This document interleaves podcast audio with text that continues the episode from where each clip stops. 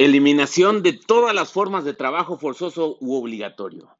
El trabajo forzoso es un trabajo o un servicio que imponen coercitivamente el Estado o individuos que tienen la voluntad y el poder de amenazar a los trabajadores con graves vejaciones. Por ejemplo, privándolos de comida, de tierra o de salario, ejerciendo violencia física o explotación sexual, limitando sus movimientos o impidiéndoles salir. Un trabajador doméstico está en una situación de trabajo forzoso cuando el empleador le confisca sus documentos de identidad, le prohíbe salir o lo amenaza con malos tratos o el impago de su salario si desobedece. Puede ocurrir también que el salario sea increíblemente bajo, aunque en este caso no hay trabajo forzoso, sino explotación. Otro ejemplo de trabajo forzoso es cuando lo quieran o no, los miembros de la comunidad tienen que prestar ayuda para la construcción de caminos, la excavación de acequias de riego, etcétera, o cuando los responsables públicos, los funcionarios de policía o los jefes tradicionales amenazan a los hombres, mujeres y niños que no se presentan cuando han sido convocados a realizar estas tareas.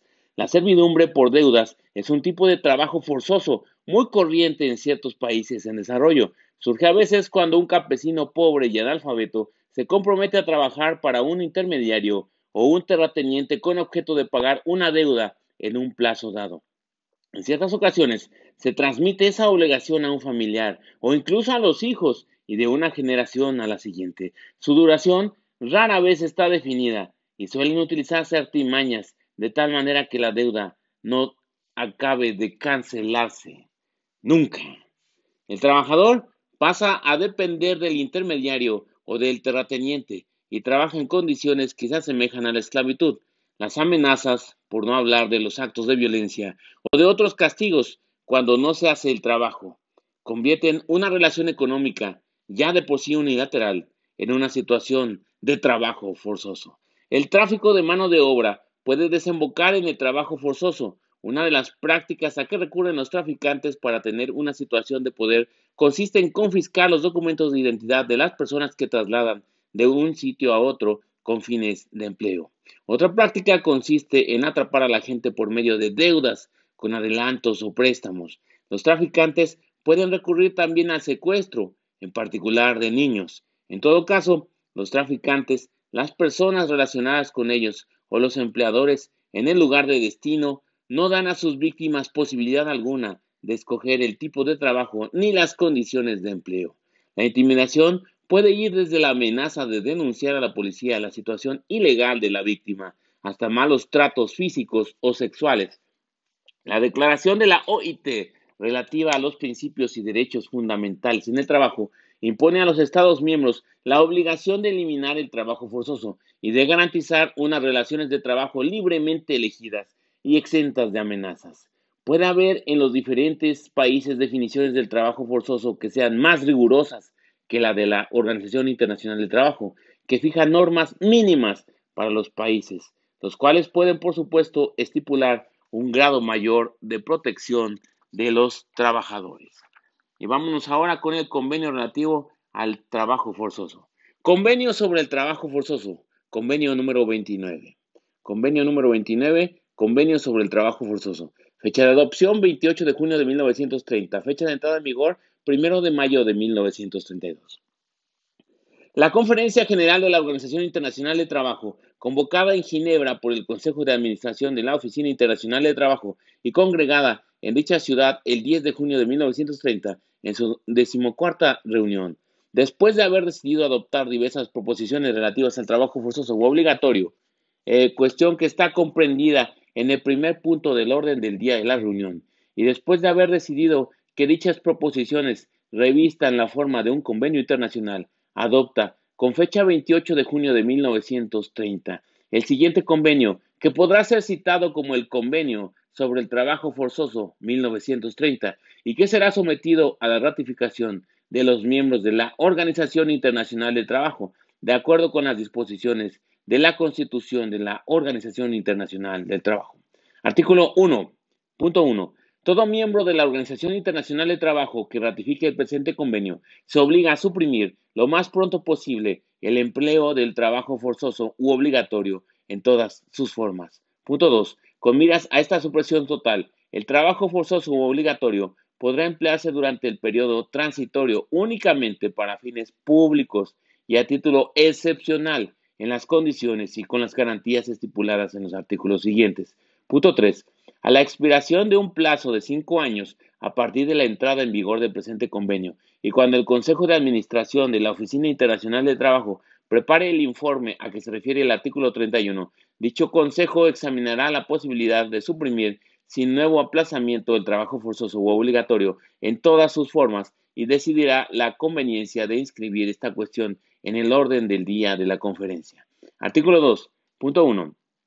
A los efectos del presente convenio, la expresión trabajo forzoso u obligatorio designa todo trabajo o servicio exigido a un individuo bajo la amenaza de una pena cualquiera y para el cual dicho individuo no se ofrece voluntariamente. Punto 2. Sin embargo, a los efectos del presente convenio, la expresión trabajo forzoso u obligatorio no comprende cualquier trabajo o servicio que se exija en virtud de las leyes sobre el servicio militar obligatorio y que tenga un carácter puramente militar. B. Cualquier trabajo o servicio que forme parte de las obligaciones cívicas normales de los ciudadanos de un país que se gobierne plenamente por sí mismo. C. Cualquier trabajo o servicio que se exija a un individuo en virtud de una condena pronunciada por sentencia judicial, a condición de que este trabajo o servicio se realice bajo la vigilancia y control de las autoridades públicas y que dicho individuo no sea cedido o puesto a disposición de particulares, compañías o personas jurídicas de carácter privado. D. Cualquier trabajo o servicio que se exija en casos de fuerza mayor, es decir, guerras, siniestros o amenazas de siniestros, tales como incendios, inundaciones, hambre, temblores de tierra, epidemias y episotias violentas, eh, invasiones de animales, de insectos o de parásitos vegetales dañinos y en general en todas las circunstancias que pongan en peligro o amenacen poner en peligro la vida o las condiciones normales que, de existencia de toda o parte de la población. E. Los pequeños trabajos comunales, es decir, los trabajos realizados por los miembros de una comunidad en beneficio directo de la misma, trabajos que, por consiguiente, pueden considerarse como obligaciones cívicas normales que incumben a los miembros de la comunidad, a condición de que la misma población o sus representantes directos tengan derecho a pronunciarse sobre la necesidad de esos trabajos. Artículo 3. A efectos del presente convenio, la expresión autoridades competentes designa a las autoridades metropolitanas o a las autoridades centrales superiores del territorio interesado. Artículo 4. 1.1. Las autoridades competentes no deberán imponer o dejar que se imponga el trabajo forzoso u obligatorio en provecho de particulares, de compañías o de personas jurídicas de carácter privado. Punto 2. Si existiera tal forma de trabajo forzoso u obligatorio en provecho de particulares, de compañías o de personas jurídicas de carácter privado, en la fecha en que el director general de la Oficina Internacional de Trabajo haya registrado la ratificación de este convenio por un miembro, este miembro deberá suprimir completamente dicho trabajo forzoso u obligatorio desde la fecha en que para él entre en vigor el presente convenio. Artículo 5.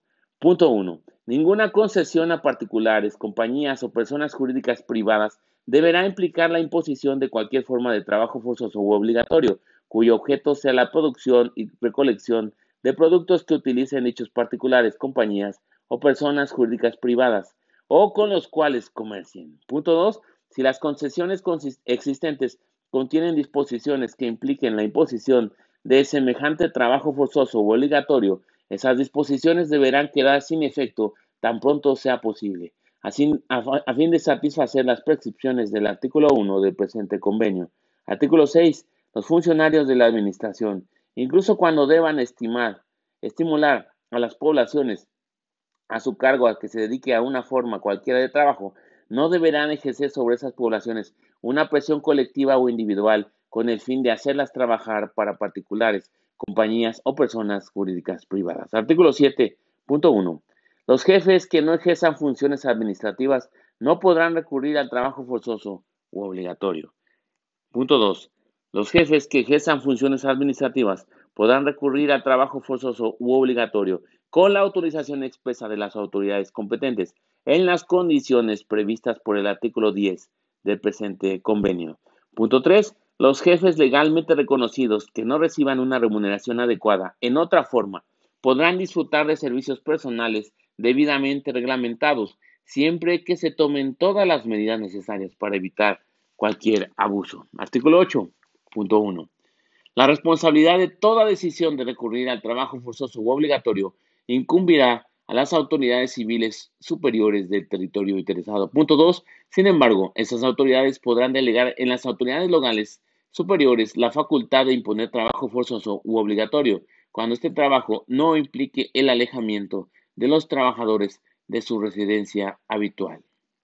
Repetimos, punto 2, sin embargo, estas autoridades podrán delegar en las autoridades locales superiores la facultad de imponer trabajo forzoso u obligatorio cuando este trabajo no implique el alejamiento de los trabajadores de su residencia habitual.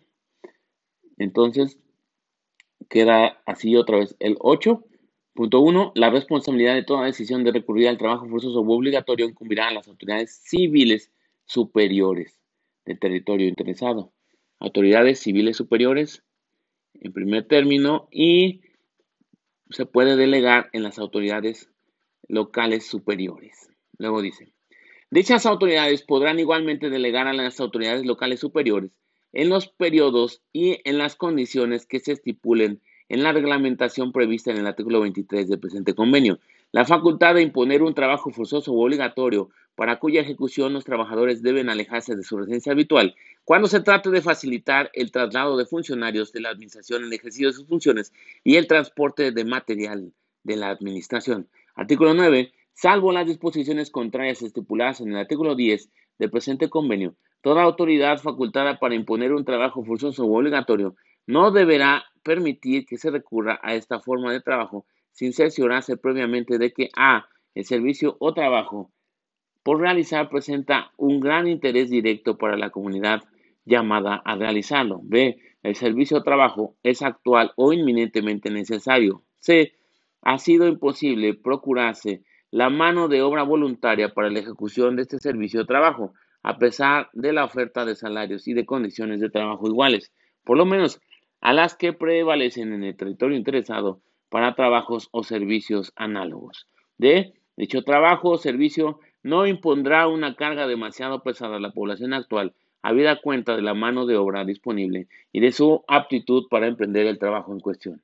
Artículo 10.1. El trabajo forzoso u obligatorio exigido a título de impuesto y el trabajo forzoso u obligatorio a que recurran los jefes que ejerzan funciones administrativas para la realización de trabajos de utilidad pública deberán ser suprimidos progresivamente. Punto 2. En espera de esta abolición, cuando el trabajo forzoso u obligatorio se exija a título de impuesto y cuando el trabajo forzoso u obligatorio se imponga por jefes que ejerzan funciones administrativas para la ejecución de trabajos de utilidad pública, las autoridades interesadas deberán cerciorarse previamente de que a. El servicio o trabajo por realizar presenta un gran interés directo para la comunidad llamada a realizarlo. B. El servicio o trabajo es actual o inminentemente necesario. C. Dicho trabajo o servicio no impondrá una carga demasiado pesada a la población actual, habida cuenta de la mano de obra disponible y de su aptitud para emprender el trabajo en cuestión. D. La ejecución de ese trabajo o servicio no obligará a los trabajadores a alejarse del lugar de su residencia habitual. D. La ejecución de ese trabajo o servicio estará dirigida de acuerdo con las exigencias de la religión, de la vida social y de la agricultura. Repetimos, artículo 10, que es el que establece el trabajo forzoso, dice, artículo 10, punto 1, el trabajo forzoso u obligatorio exigido a título de impuesto y el trabajo forzoso u obligatorio a que recurran los jefes que ejerzan funciones administrativas para la realización de trabajos de utilidad pública deberán ser suprimidos progresivamente. Punto 2. En espera de esta abolición, cuando el trabajo forzoso u obligatorio se exija a título de impuesto y cuando el trabajo forzoso u obligatorio se imponga por jefes que ejerzan funciones administrativas para la ejecución de trabajos o de utilidad pública, las autoridades interesadas deberán cerciorarse previamente de que a. el servicio o trabajo por realizar presenta un gran interés directo para la comunidad llamada a realizarlo. B. El servicio o trabajo es actual o inminentemente necesario. C. Dicho trabajo o servicio no impondrá una carga demasiado pesada a la población actual, habida cuenta de la mano de obra disponible y de su aptitud para emprender el trabajo en cuestión. D. La ejecución de ese trabajo o servicio no obligará a los trabajadores a alejarse del lugar de su residencia habitual. E. La ejecución de este trabajo o servicio estará dirigida de acuerdo con las exigencias de la religión, de la vida social y de la agricultura. Artículo 11.1. Solo podrán estar sujetos al trabajo forzoso u obligatorio los adultos aptos del sexo masculino cuya edad no sea inferior a 18 años ni superior a 45, salvo para las categorías de trabajo previstas en el artículo 10 del presente convenio. Deberán observarse las limitaciones y condiciones siguientes. A. Reconocimiento previo, siempre que sea posible, por un médico designado por la Administración para comprobar la ausencia de toda enfermedad contagiosa y la aptitud física de los interesados para soportar el trabajo impuesto y las condiciones en que habrá de realizarse. B. Extensión del personal escolar, alumnos y profesores así como del personal administrativo en general. C. Mantenimiento en cada comunidad del número de hombres adultos y aptos indispensables para la vida familiar y social. D. El respeto de los vínculos conyugales y familiares. Punto 2. A los efectos del apartado C del párrafo 1 de este artículo, la reglamentación prevista en el artículo 23 del presente convenio fijará la proporción de individuos de la población permanente masculina y apta que podrán ser objeto de un reclutamiento determinado sin que esta proporción pueda en ningún caso exceder del 25% de esta población. Al fijar esta proporción, las autoridades competentes deberán tener en cuenta la densidad de población, el desarrollo social y físico de la misma, la época del año y el estado de los trabajos que van a efectuar los interesados en su localidad por su propia cuenta. De una manera general, las autoridades deberán respetar las necesidades económicas y sociales de la vida normal de la comunidad interesada. Artículo 12.1 el periodo máximo durante el cual un individuo cualquiera podrá estar sujeto al trabajo forzoso obligatorio en sus diversas formas no deberá exceder de 60 días por cada periodo de 12 meses. 60 días por cada periodo de 12 meses, debiendo incluirse en esos 60 días los días de viaje necesarios para ir al lugar donde se realice el trabajo y regresar. Punto 2. Todo trabajo sujeto al trabajo forzoso u obligatorio deberá poseer un certificado que indique los periodos de trabajo forzoso u obligatorio que haya efectuado. Artículo 13.1. Las horas normales de trabajo de toda persona sujeta al trabajo forzoso u obligatorio deberán ser las mismas que las que prevalezcan en el trabajo libre y las horas de trabajo que excedan de la jornada normal deberán ser remuneradas con arreglo a las mismas tasas aplicadas a las horas extraordinarias de los trabajadores libres. Punto 2. Se deberá conceder un día de reposo semanal a todas las personas sujetas a cualquier forma de trabajo forzoso u obligatorio, debiendo coincidir este día, siempre que lo sea posible, con el día consagrado por la tradición o los usos del país o la religión. Artículo 14. Punto 1. Con excepción del trabajo previsto en el artículo 10 del presente convenio, el trabajo forzoso u obligatorio, en todas sus formas, deberá ser remunerado en metálico o con arreglo a tasas que, para el mismo género de trabajo no deberán ser inferiores a las vigentes en la región donde los trabajadores estén empleados, ni a las vigentes en la región donde fueron reclutados. Punto 2. Cuando se trate de un trabajo impuesto por jefes en ejercicio de sus funciones administrativas, deberá introducirse cuanto antes el pago de los salarios de acuerdo con las tasas indicadas en el párrafo anterior. Punto 3. Los salarios deberán pagarse a los propios trabajadores y no a su jefe de tribu u otra autoridad. Punto 4. Los días de viaje para ir al lugar de trabajo y regresar deberán contarse como días de trabajo para el pago de los salarios. Punto 5. El presente artículo no impedirá que se proporcionen a los trabajadores como parte del salario las raciones de alimentos acostumbradas y estas raciones deberán ser por lo menos de un valor equivalente a la suma de dinero que puedan representar pero no se hará ningún descuento del salario por el pago de impuestos, ni por los alimentos, vestidos y alojamientos especiales proporcionados a los trabajadores para mantenerlos en estado de continuar su trabajo, habida cuenta de las condiciones especiales del empleo o por el suministro de herramientas. Artículo 15.1. Cualquier legislación referente a la indemnización de los accidentes de trabajo y cualquier legislación que prevea una indemnización para las personas a cargo de los trabajadores fallecidos o inválidos que estén o vayan a entrar en vigor en el territorio interesado deberá aplicarse a las personas sujetas al trabajo forzoso u obligatorio en las mismas condiciones que a los trabajadores libres. Punto 2. En todo caso, cualquier autoridad competente que recurra al trabajo forzoso u obligatorio deberá estar obligada a asegurar la subsistencia de dichos trabajadores cuando, a consecuencia de un accidente o de una enfermedad que resulte de su trabajo, se encuentren total o parcialmente incapacitados para subvenir a sus necesidades. Esta autoridad también deberá estar obligada a tomar las medidas necesarias para asegurar la subsistencia de cualquier persona a cargo del trabajador en caso de incapacidad o de fallecimiento resultante del trabajo. Artículo 16.1.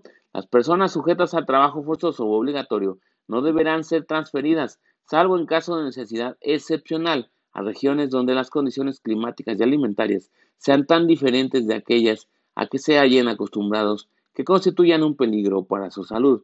Punto 2. En ningún caso se autorizará este traslado de trabajadores sin que, haya, sin, que se hayan aplicado todas las medidas de higiene y de alojamiento necesarias para la instalación y para proteger su salud. Punto 3. Cuando no se pueda evitar dicho traslado, se tomarán medidas para la aclimatación progresiva de los trabajadores y las nuevas condiciones climáticas y alimentarias, previo informe al servicio médico competente. Punto 4.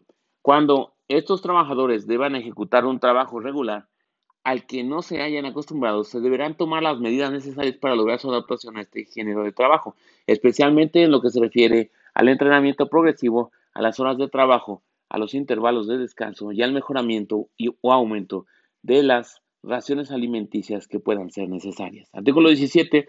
Antes de autorizar el recurso al trabajo forzoso o obligatorio en trabajos de construcción o de conservación que obliguen a los trabajadores a vivir en los lugares de trabajo durante un periodo prolongado, las autoridades competentes deberán asegurarse de que A.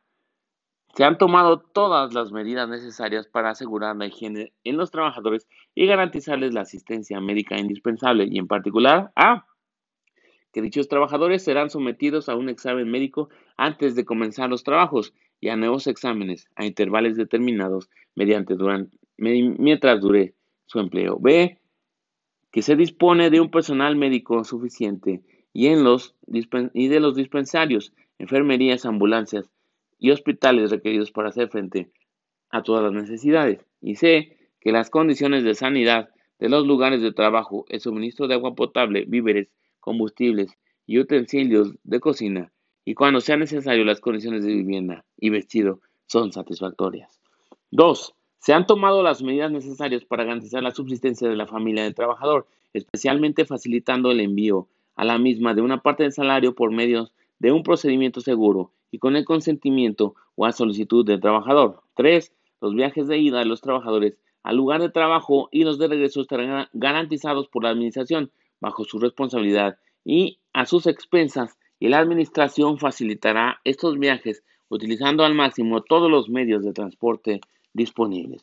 Punto 4. En caso de enfermedad o de accidente que cause una incapacidad de trabajo de cierta duración, la repatriación de los trabajadores estará a cargo de la administración. Punto 5. Todo trabajador que desee permanecer como trabajador libre a la expiración de su periodo de trabajo forzoso u obligatorio tendrá la facilidad de hacerlo sin perder sus derechos a la repatriación gratuita durante un periodo de dos años. Artículo 18.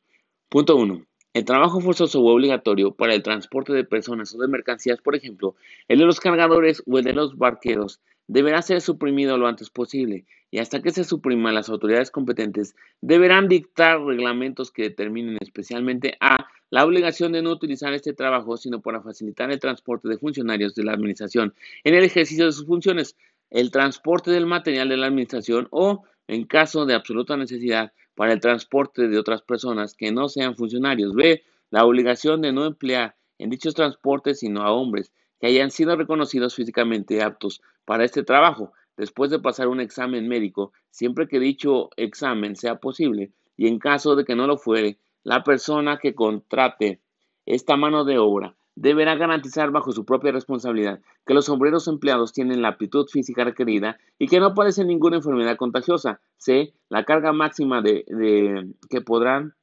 llevar los trabajadores. D. La distancia máxima desde el lugar donde trabajen al lugar de su residencia. E. El número máximo de días al mes o en cualquier otro periodo en que podrá exigirse a los trabajadores este trabajo comprendiendo en este número los días del viaje de regreso. F. Las personas que estarán autorizadas a exigir esta forma de trabajo forzoso o obligatorio y hasta qué punto estarán facultadas para exigirlo. Punto 2.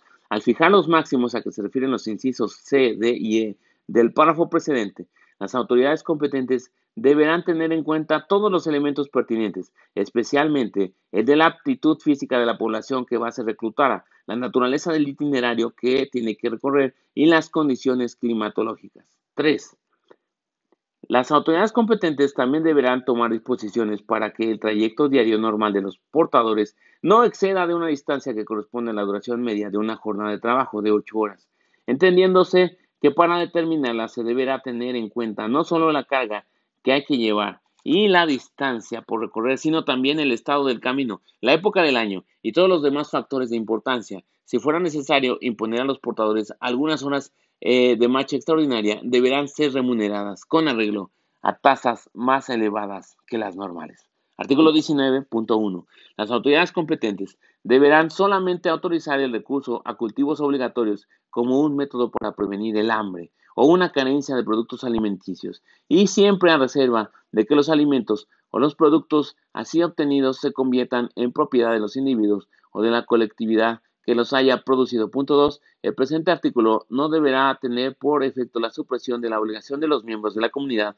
de ejecutar el trabajo impuesto por la ley o la costumbre, cuando la producción se encuentre organizada según la ley y la costumbre sobre una base comunal y cuando los productos o los beneficios resultantes de la venta de esos productos sean propiedad de la colectividad. Artículo 20. Las legislaciones que prevean una represión colectiva aplicable a toda una comunidad por delitos cometidos por cualquiera de sus miembros no deberán establecer como método represivo el trabajo forzoso u obligatorio por una comunidad. Artículo 21.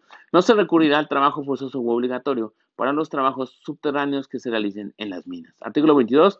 Las memorias anuales que los miembros que ratifiquen el presente convenio habrán de presentar en la Oficina Internacional de Trabajo en virtud del artículo 22 de la Constitución de la Organización Internacional del Trabajo sobre las medidas que hayan tomado para, eh, para dar efecto a las disposiciones del presente convenio, contendrán una información lo más completa posible sobre cada territorio interesado referente a la amplitud con que se haya realizado el trabajo forzoso o obligatorio de ese territorio. Y a los puntos siguientes, fines para los que se ha efectuado este trabajo, porcentaje de enfermedades y mortalidad, horas de trabajo, métodos para el pago de los salarios, tasas de los salarios y cualquier otro dato de interés. Artículo 23.1. Las autoridades competentes deberán dictar una reglamentación completa y precisa sobre el empleo de trabajo forzoso u obligatorio para hacer efectivas las disposiciones del presente convenio. Punto 2. Esta reglamentación deberá contener especialmente reglas que permitan a cada persona sujeta al trabajo forzoso o obligatorio presentar a las autoridades todas las reclamaciones relativas a las condiciones de trabajo y que garanticen que estas reclamaciones serán examinadas y tomadas en consideración. Artículo 24. Deberán tomarse medidas adecuadas en todos los casos para garantizar la estricta aplicación de los reglamentos relativos al empleo del trabajo forzoso u obligatorio, ya sea mediante la extensión a trabajo forzoso u obligatorio de las funciones de cualquier organismo de inspección creado para la vigilancia del trabajo libre, ya sea mediante cualquier otro sistema conveniente, también deberán tomarse medidas para que las personas sujetas a trabajo forzoso conozcan el contenido de estos reglamentos. Artículo 25. El hecho de exigir ilegalmente trabajo forzoso u obligatorio será objeto de sanciones penales y todo miembro que ratifique el presente convenio tendrá la obligación de cerciorarse de que las sanciones impuestas por la ley son realmente eficaces y se aplican estrictamente. Artículo 26.1. Todo miembro de la Organización Internacional de Trabajo que ratifique el presente convenio se obliga a aplicarlo en los territorios sujetos a su soberanía, jurisdicción, protección, tutela o autoridad, siempre que tenga derecho a aceptar obligaciones que se reflejan a cuestiones de jurisdicción interior. Sin embargo, si este miembro quiere acogerse a las disposiciones del artículo 35 de la Constitución de la Organización Internacional de Trabajo, deberá acompañar su ratificación de una declaración en la que indique a. Los territorios respecto a los cuales pretende aplicar las disposiciones del presente convenio sin modificaciones. B. Los territorios respecto de los cuales pretende aplicar las disposiciones del presente convenio con modificaciones junto con los detalles de dichas modificaciones. C. Los territorios respecto de los cuales se reserva su decisión. Punto 2. La declaración antes mencionada se considerará como parte integrante de la ratificación y producirá sus mismos efectos. Todo miembro que formule una declaración similar podrá renunciar total o parcialmente por medio de una nueva declaración a las reservas formuladas en virtud de los apartados 2 y 3 del párrafo 1 de este artículo. Artículo 27. Las ratificaciones formales del presente convenio, de acuerdo con las condiciones establecidas por la Constitución de la Organización Internacional del Trabajo, serán comunicadas para su registro al director general de la Oficina Internacional del Trabajo. Artículo 28.1. Este convenio obligará únicamente a aquellos miembros cuyas ratificaciones hayan sido registradas en la Oficina Internacional del Trabajo. Punto 2. Entrará en vigor 12 meses después de la fecha en que las ratificaciones de dos miembros de la Organización Internacional del Trabajo hayan sido registradas por el director general. Punto 3. Desde dicho momento, este convenio entrará en vigor para cada miembro 12 meses después de la fecha en que haya sido registrada su ratificación. Artículo 29. Tan pronto como se hayan registrado en la Oficina Internacional del Trabajo las ratificaciones de dos miembros de la Organización Internacional del Trabajo, el director general de la oficina notificará el hecho a todos los miembros de la Organización Internacional del Trabajo. Igualmente, las notificará el registro de las ratificaciones que le comuniquen posteriormente los demás miembros de la organización. Artículo 30.1. Todo miembro que haya ratificado este convenio podrá denunciarlo a la expiración por un periodo de 10 años, a partir de la fecha en que se haya puesto inicialmente en vigor, mediante un acta comunicada para su registro al director general de la Oficina Internacional de Trabajo. La denuncia no surtirá efecto hasta un año después de la fecha en que se haya registrado en la Oficina Internacional de Trabajo. Punto 2. Todo miembro que haya ratificado este convenio y que en el plazo de un año después de la expiración del periodo de 10 años mencionado en el párrafo precedente no haga uso del derecho de denuncia previsto en este artículo, quedará obligado durante un nuevo periodo de 5 años y en lo sucesivo podrá denunciar este convenio a la expiración de cada periodo de 5 años en las condiciones previstas en este artículo. Artículo 31. Cada vez que lo estime necesario, el Consejo de Administración de la Oficina Internacional de Trabajo presentará a la Conferencia General una memoria sobre la aplicación del convenio y considerará la conveniencia de incluir en el orden del día de la conferencia la cuestión de su revisión total o parcial.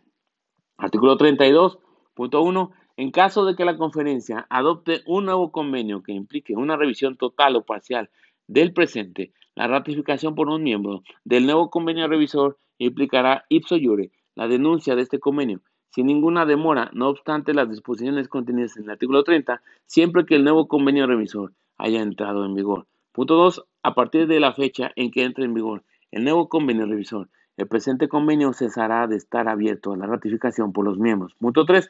Sin embargo, este convenio continuará en vigor en su forma y contenido actuales para los miembros que lo hayan ratificado y no ratifiquen el convenio revisor. Artículo 33. Las versiones inglesa y francesa del texto de este convenio son igualmente auténticas. Y este fue entonces lo relativo al trabajo forzoso y en especial eh, respecto del convenio número 29, convenio sobre el trabajo forzoso de la OIT. Esto con relación a la eliminación de todas las formas de trabajo forzoso u obligatorio.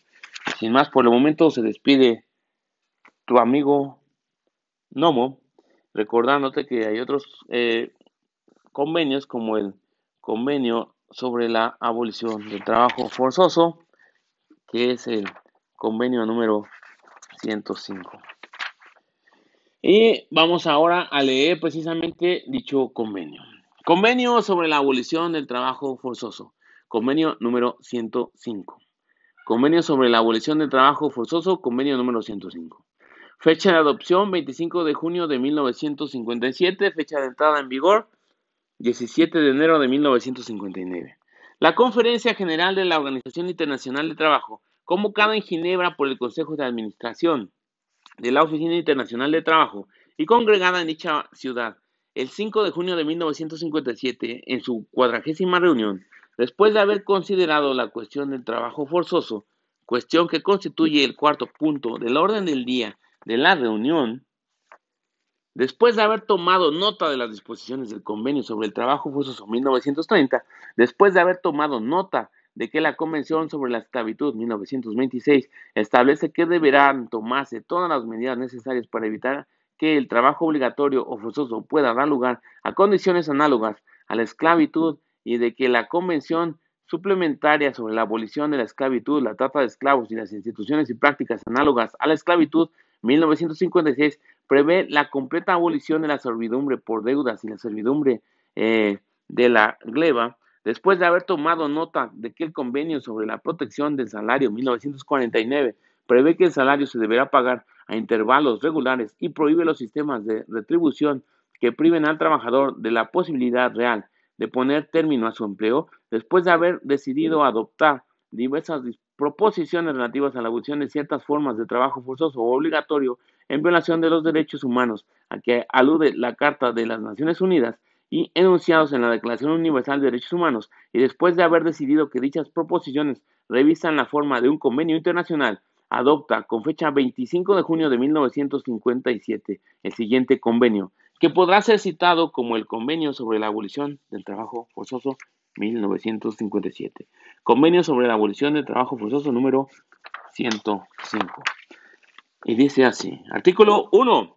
Todo miembro de la Organización Internacional del Trabajo que ratifique el presente convenio se obliga a suprimir y a no hacer uso de ninguna forma de trabajo forzoso u obligatorio. A.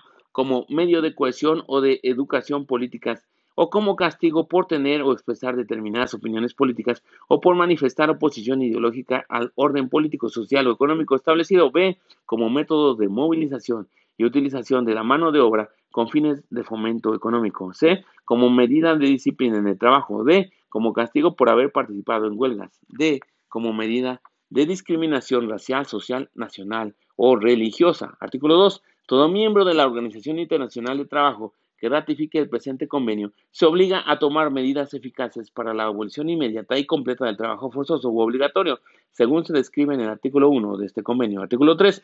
Las ratificaciones formales del presente convenio serán comunicadas para su registro al director general de la Oficina Internacional de Trabajo. Artículo 4.1. Este convenio obligará únicamente a aquellos miembros de la Organización Internacional de Trabajo cuyas ratificaciones hayan registrado el director general. Punto 2. Entrará en vigor 12 meses después de la fecha en que las ratificaciones de dos miembros hayan sido registradas por el director general. Punto 3. Desde dicho momento, este convenio entrará en vigor para cada miembro 12 meses después de la fecha en que haya sido registrada su ratificación. Artículo 5.1. Todo miembro que haya ratificado este convenio podrá denunciarlo, denunciarlo a la expiración de un periodo de 10 años a partir de la fecha en que se haya puesto inicialmente en vigor mediante un acta comunicada para su registro al director general de la Oficina Internacional de Trabajo. La denuncia no surtirá efecto hasta un año después de la fecha que se haya registrado. Punto 2. Todo miembro que haya ratificado este convenio y que en el plazo de un año después de la expiración del periodo de 10 años mencionado en el párrafo precedente no haga uso del derecho de denuncia previsto en este artículo, quedará obligado durante un nuevo periodo de 10 años y en lo sucesivo podrá denunciar este convenio a la expiración de cada periodo de 10 años en las condiciones previstas en este artículo. Artículo 6.1. El director general de la Oficina Internacional del Trabajo notificará a todos los miembros de la Organización Internacional de Trabajo el registro de cuántas ratificaciones, declaraciones y denuncias le comuniquen los miembros de la organización. Punto 2. Al notificar a los miembros de la organización el registro de la segunda ratificación que le haya sido comunicada, el director general llamará la atención de los miembros de la organización sobre la fecha en que entre en vigor el presente convenio. Artículo 7. El director general de la Oficina Internacional de Trabajo comunicará al secretario general de las Naciones Unidas a los efectos de registro y de conformidad con el artículo 102 de la Carta de las Naciones Unidas, una información completa sobre todas las notificaciones, declaraciones y actas de denuncia que haya registrado de acuerdo con los artículos precedentes. Artículo 8. Cada vez que lo estime necesario, el Consejo de Administración de la Oficina Internacional de Trabajo presentará a la conferencia una memoria sobre la aplicación del convenio y considerará la conveniencia de incluir en el orden del día de la conferencia la cuestión de su revisión total o parcial. Artículo 9. Punto 1. En caso de que la conferencia adopte un nuevo convenio que implique una revisión total o parcial del presente y a menos que se eh, y a menos que el nuevo convenio contenga disposiciones en contrario a la ratificación por un miembro del nuevo convenio revisor implicará ipso iure la denuncia inmediata de este convenio, no obstante las disposiciones contenidas en el artículo 5, siempre que el nuevo convenio revisor haya entrado en vigor. B. A partir de la fecha en que entre en vigor el nuevo convenio revisor, el presente convenio cesará de estar abierto a la ratificación por los miembros. Punto 2. Este convenio continuará en vigor en todo caso, en su forma y contenido actuales, para los miembros que lo hayan ratificado y no ratifiquen el convenio revisor. Artículo 10. Las versiones inglesa y francesa del texto de este convenio son igualmente auténticas. Y entonces esto fue lo relativo al convenio sobre la abolición del trabajo forzoso, convenio número 105. Convenio número 105 sobre el convenio de la, este, de la OIT sobre la abolición del trabajo forzoso. Y entonces, pues ahora sí, esto fue los dos convenios relativos a la eliminación de todas las formas de trabajo forzoso u obligatorio de la OIT, em, Organización Internacional de Trabajo. Eliminación de todas las formas de trabajo forzoso u obligatorio, convenio sobre el trabajo forzoso número 29, convenio número 29 sobre el trabajo forzoso y el que acabamos de leer en última instancia, que es el convenio sobre la abolición del trabajo forzoso número 105, convenio número 105 sobre la abolición del trabajo forzoso. Y sin más por el momento, se despide tu amigo Nomo. Arrivederci. Bye bye.